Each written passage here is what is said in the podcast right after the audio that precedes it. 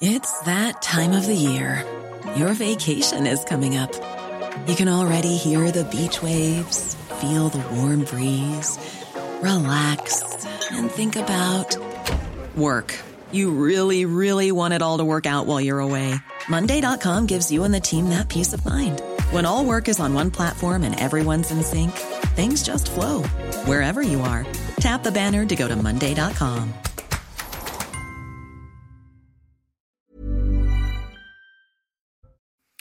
Une première journée chargée pour Emmanuel Macron au Proche-Orient, Israël, Cisjordanie et Jordanie. Le chef de l'État s'est entretenu avec le président et le Premier ministre israélien avant de se rendre à Ramallah pour une rencontre avec Mahmoud Abbas.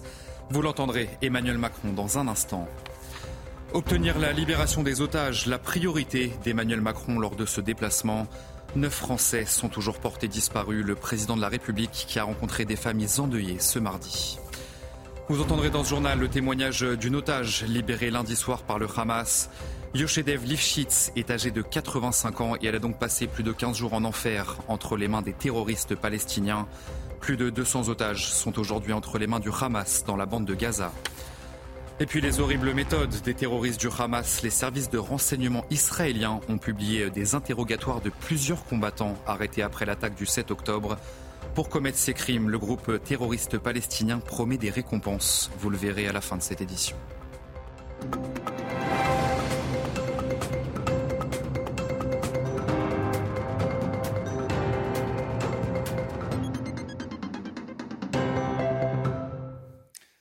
Bonsoir à tous, très heureux de vous retrouver sur CNews pour l'édition de la nuit. C'est donc à Amman, en Jordanie, que la première journée d'Emmanuel Macron au Proche-Orient s'est achevée avec un entretien prévu ce mercredi matin avec le roi Abdallah II.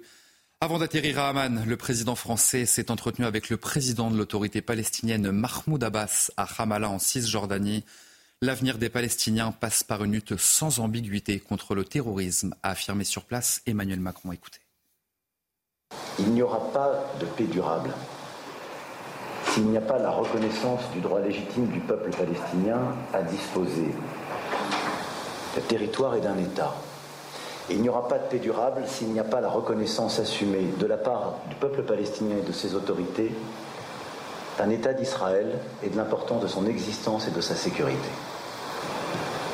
Et vous dire que, à nos yeux, l'avenir de votre peuple et de la région passe par une lutte sans merci et sans ambiguïté contre le terrorisme, reconnaissant aussi, ce faisant, un droit d'Israël à se défendre passe par une protection inconditionnelle des populations civiles, quelles qu'elles soient, et un soutien à ces dernières, et passe enfin par une reprise d'un processus politique permettant à deux États cohabitant en paix enfin d'émerger. C'est la position que la France entend ici tenir, c'est la position que nous continuerons d'avoir. Une journée qui avait commencé en Israël. Emmanuel Macron a rencontré Isaac Herzog et Benjamin Netanyahou à Jérusalem. Le président français a proposé une coalition internationale contre le Hamas, l'organisation terroriste qui est comparée à l'État islamique par le Premier ministre israélien. Les Français ont connu également les horreurs du terrorisme à Nice, à Lyon, à Paris. Vous refusez cette menace terroriste et Israël refuse d'avoir l'État islamique dans ses propres frontières. Il faut le préciser, ce n'est pas une enclave de l'État islamique à des milliers de kilomètres de l'Europe, c'est l'État islamique dans les banlieues de Paris. C'est l'État islamique à 20 minutes de Paris. Et dans les banlieues, vous avez là l'État islamique. On ne peut pas vivre comme ça. Personne ne peut vivre comme ça. Priorité de ce voyage pour Emmanuel Macron, euh, faire libérer les otages. Neuf Français sont toujours portés disparus. Le chef de l'État a rencontré ce mardi euh, matin les familles des otages retenus par le Hamas. Clémence Barbier. Il est 6h30 ce matin lorsqu'Emmanuel Macron atterrit sous haute protection à l'aéroport de Tel Aviv. Priorité de sa visite, la rencontre avec les familles de Français ou Franco-Israéliens tués dans l'attaque du Hamas le 7 octobre dernier. She, she was embarrassed at 24 in, in one month. In November 20, 24, she will be 24. She was remembered they bombed the ambulance she was in. I just want to say that the French government did more than the Israeli government. Because, because... Alain Une accolade avec chacun d'entre eux pour montrer la solidarité aux Français d'Israël. Bonjour. Ça, Benoît, ma fille et ma mère sont mortes déjà. Mais il y a... Et vous avez des disparus aussi dans la famille? Non, on est, on est sœurs et il y a... C'est ma maman, euh, notre maman, notre maman, elle est morte. Bonjour. Une visite de quelques heures pour plaider pour une trêve humanitaire afin de permettre l'accès de l'aide à Gaza et la libération des otages de ce territoire. Plus de 200 otages sont aujourd'hui entre les mains du Hamas dans la bande de Gaza. Et lundi soir, deux Israéliennes de 85 et 79 ans ont été relâchées par le groupe terroriste palestinien. Elles ont été hospitalisées dans un hôpital de Tel Aviv où elles ont retrouvé leur famille. Et l'une d'entre elles raconte l'enfer qu'elle a vécu. Son mari, lui, euh, n'est toujours pas revenu. Kylian Salé avec Augustin Donadieu. Affaibli, cet ancien otage du Hamas se présente devant la presse avec l'envie de raconter la violence de son enlèvement. J'étais allongée sur la moto, le corps d'un côté et les jambes de l'autre. Et les gars m'ont battu sur le chemin et ne m'ont pas cassé les côtes, mais ils m'ont fait très mal et j'avais beaucoup de mal à respirer. Cette femme de 85 ans a passé deux semaines dans la bande de Gaza. Elle assure avoir été bien traitée. Nous étions allongés sur des matelas. Ils prenaient vraiment soin de l'hygiène pour que nous ne tombions pas malades et un médecin venait tous les deux ou trois jours voir comment nous allions.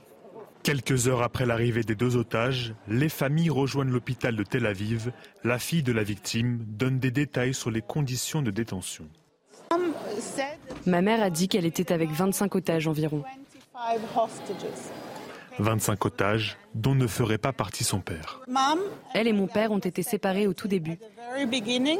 Et nous ne savons pas, d'après l'histoire de ma mère, ce qui est arrivé à mon père. Nous savons qu'il a été blessé. Plus de 200 otages israéliens, étrangers ou binationaux seraient encore aux mains du Hamas. L'émotion des secouristes volontaires israéliens, témoins de scènes d'horreur. Certains d'entre eux ont découvert des corps mutilés dans les kibbutz, dans les habitations ou encore dans les villages. Écoutez justement l'émotion de l'un d'entre eux, encore sous le choc forcément après une nouvelle intervention.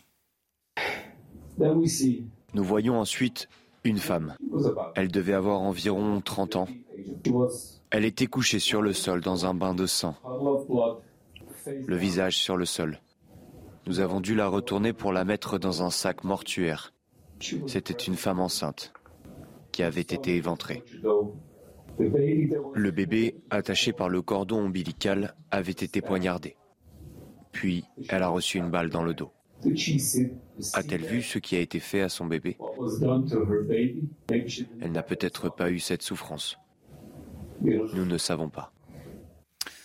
On en vient à ces témoignages glaçants. Les services de renseignement israéliens ont publié des interrogatoires de plusieurs combattants du Hamas arrêtés après l'attaque du 7 octobre. Pour commettre ces crimes, le groupe terroriste palestinien a promis des récompenses. Outre les détails obtenus, eh ces interrogatoires permettent aux autorités israéliennes d'obtenir de précieuses informations. Autre Berthaud. Un plan minutieusement préparé.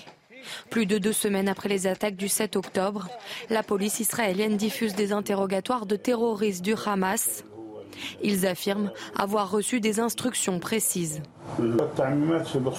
Les instructions concernant les civils étaient de tuer les hommes et de prendre en otage les femmes, les personnes âgées et les enfants. Pour ces crimes, le Hamas aurait promis des récompenses. C'est ce qu'avoue l'un des terroristes aux policiers. On nous a dit de vérifier les maisons et de prendre le plus d'otages possible, parce qu'à Gaza, celui qui amène le plus d'otages reçoit un prix. Mais quelle était la récompense? Une maison, un appartement et 10 000 dollars. Pour chaque otage, vous obtenez une maison et un appartement? Oui. Selon nos confrères d'I24 News, un terroriste affirme également lors d'un interrogatoire que des autorisations spéciales étaient données pour tuer, mutiler et violer. Le plan était d'aller de maison en maison, de pièce en pièce, de lancer des grenades et de tuer tout le monde, y compris les femmes et les enfants. Nous devions aussi violer les corps des jeunes filles. Outre les détails obtenus, ces interrogatoires ont permis aux services de renseignement israéliens d'obtenir de précieuses informations pour frapper des cibles dans la bande de Gaza. Des échanges particulièrement tendus ce mardi au Conseil de sécurité de l'ONU. Le patron de l'organisation, Antonio Guterres, s'est dit inquiet concernant les violations claires du droit humanitaire à Gaza. Une affirmation qui n'a pas plu aux représentants israéliens et de son côté, eh bien, la ministre des Affaires étrangères, Catherine Colonna, a réitéré sa demande pour une trêve humanitaire à Gaza pour que l'aide humanitaire puisse arriver. Écoutez. Notre devoir, y compris celui d'Israël, est de garantir la fourniture continue aux civils, dont des femmes et des enfants de Gaza, des biens de première nécessité, de l'eau, de la nourriture, des médicaments, du carburant. La vie des civils doit être préservée toute perte de vie civile est une tragédie. Et pour cela, nous devons garantir un accès humanitaire sûr, rapide et sans entrave, mais aussi durable à la bande de Gaza. Nous devons faire respecter le droit international humanitaire et ses principes. Enfin, nous devons demander la mise en place d'une trêve humanitaire qui pourra mener, à terme, à un cessez-le-feu. Depuis le début de la guerre, il y a 18 jours maintenant, 300 000 réservistes ont été mobilisés par les autorités israéliennes. Et parmi eux, Idan, 29 ans, qui vit au Mexique. Il n'était pourtant pas obligé de répondre à l'appel de l'armée israélienne. Les propos recueillis par Audrey Berthaud cette nuit. Pour Idan, jeune réserviste de 29 ans, partir au combat face au Hamas était un devoir, une évidence. Et dès que j'ai vu l'horreur des choses qui se sont passées, euh, bah, je suis monté sur le premier avion et j'ai rejoint mon équipe avec laquelle j'ai fait toute ma formation. Vivant au Mexique, il n'était pourtant pas obligé de répondre à l'appel de l'armée israélienne. S'engager sur le terrain lui tenait à cœur. Je fais partie d'un peuple et c'est le sentiment à peu près national. La preuve en est le, la quantité de réservistes qui sont revenus sous le drapeau. C'était pas mon choix de revenir. Je n'en avais pas d'autre. De quitter tout et et de revenir. D'ailleurs, ma copine, elle ne le, comprend pas. Ma copine est mexicaine, elle ne comprenait pas vraiment ça.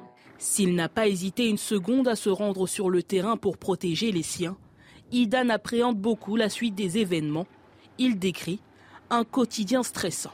On ne sait pas trop ce qui va se passer. Nous, ce qu'on fait ces derniers jours, c'est beaucoup, beaucoup d'entraînement. On s'entraîne beaucoup, beaucoup, beaucoup. Nos journées sont longues. Elles commencent tôt, elles se finissent tard. Depuis l'attaque du Hamas, plus de 300 000 réservistes ont été appelés sous le drapeau israélien. L'attaque du Hamas a fait de nombreuses victimes qui n'ont pas toujours été identifiées. C'est un travail long et difficile pour les médecins et les experts. Exemple à la Shoura, dans une base militaire de Tel Aviv. Le président du CRIF s'est d'ailleurs rendu sur place. Le reportage de nos envoyés spéciaux, Régine Delfour, Thibault Marcheteau. L'endroit est horrible et euh, il fait partie malheureusement de ce qui s'est passé le 7 octobre. Et euh, c'est important pour vous d'être là. Et merci d'être là. Sur la porte de chaque conteneur frigorifique, le nom du kibbutz où les corps ont été trouvés. Ashura, la base militaire a été transformée en gigantesque morgue. La délégation des leaders communautaires juifs de France sous l'égide du CRIF prend connaissance des exactions perpétrées. Ils ont filmé une femme enceinte, arrive un terroriste, il l'éventre, il sort le fœtus et devant elle, il sort et massacre le bébé avant de la tuer. Tout est filmé. Des bébés dont la tête a été décapitée, des soldats et des citoyens dont le sexe a été coupé, des petites filles, des femmes âgées qui ont été violées.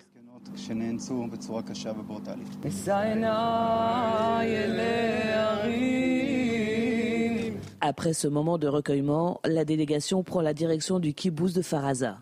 Le président du CRIF, Jonathan Arfi, particulièrement touché, partage son émotion. C'est d'une violence inouïe ce que nous avons vu, euh, les récits qui nous ont été faits, euh, les corps suppliciés, les corps calcinés, démembrés. C'est une réalité qu'il faut entendre en France. Après s'être rendus sur les différents lieux des massacres, tous nous ont dit que leur devoir était de témoigner en France des atrocités commises en Israël. Une soirée était organisée à l'Assemblée nationale en soutien aux otages des personnalités politiques. Le président du CRIF ou encore le grand rabbin de France, Raïm Korchia, étaient présents pour l'occasion. Une soirée de mobilisation contre le terrorisme, pour la libération des otages du Hamas et pour la paix. Thomas Bonnet et Laurent Sélarié sur place. Une soirée en soutien aux otages, toujours entre les mains du Hamas, était organisée ce mardi soir ici à l'Assemblée nationale. L'occasion d'entendre les témoignages des familles de victimes qui se sont exprimées au sein de la salle Colbert. Écoutez. Je porte le message des familles des otages qui, évidemment, enfin, faut se mettre à leur place de, mes cousines, c'est-à-dire elles ont perdu leur mère, l'une a perdu sa fille, euh, ses enfants sont otages. Euh, pour tout le monde, bon, moi je suis parent, euh, c'est épouvantable, c'est au quotidien, elles sont dans un état pas possible, mais elles sont courageuses, donc je porte ce, ce main pour dire aidez-nous, hein, ce que j'ai dit tout à l'heure, aidez-les. elles, les otages français, la France peut les aider, mais aider aussi tous les otages, parce qu'il y a 200, 210 otages, je crois, je pense que c'est du jamais vu. On notera la présence à cette soirée de personnalités telles que le chargé d'affaires d'Israël en France, du grand rabbin de France ou encore du président du CRIF, ainsi que de nombreuses personnalités politiques, des membres du gouvernement tels que Éric Dupont-Moretti, Stanislas Guérini ou encore Clément Beaune et puis des représentants des différents partis au sein de l'Assemblée nationale. On a notamment vu Éric Ciotti et Yael Braun-Pivet, tout juste rentrés euh, d'Israël, qui ont pris la parole lors de cette soirée. La présidente de l'Assemblée nationale, particulièrement applaudie lorsqu'elle s'est exprimée. Elle a notamment été invitée à réagir aux propos, aux tweets de Jean-Luc Mélenchon à son égard. Elle a ainsi exprimé, je cite, qu'elle ne voulait pas faire l'exégèse de ce triste cire. Et enfin, les familles des personnes disparues ainsi que des associations veulent mettre des visages sur les civils. Des photos de ces femmes, hommes et enfants ont été collées sur les murs de la capitale. Plus de 200 personnes donc seraient aujourd'hui portées disparues depuis le 7 octobre dernier. Le récit de Viviane Hervier. Alors que la nuit est tombée et que les rues de Paris sont quasiment désertes, Emma et Sarah se pressent Pinceau et seau de colle à la main, elles se sont donné pour mission de coller un maximum d'affiches sur les murs de ce quartier de la capitale. Sur chacune d'elles, la photo souriante de l'un des otages kidnappés le 7 octobre dernier par les terroristes du Hamas. Un acte qui peut sembler dérisoire et pourtant.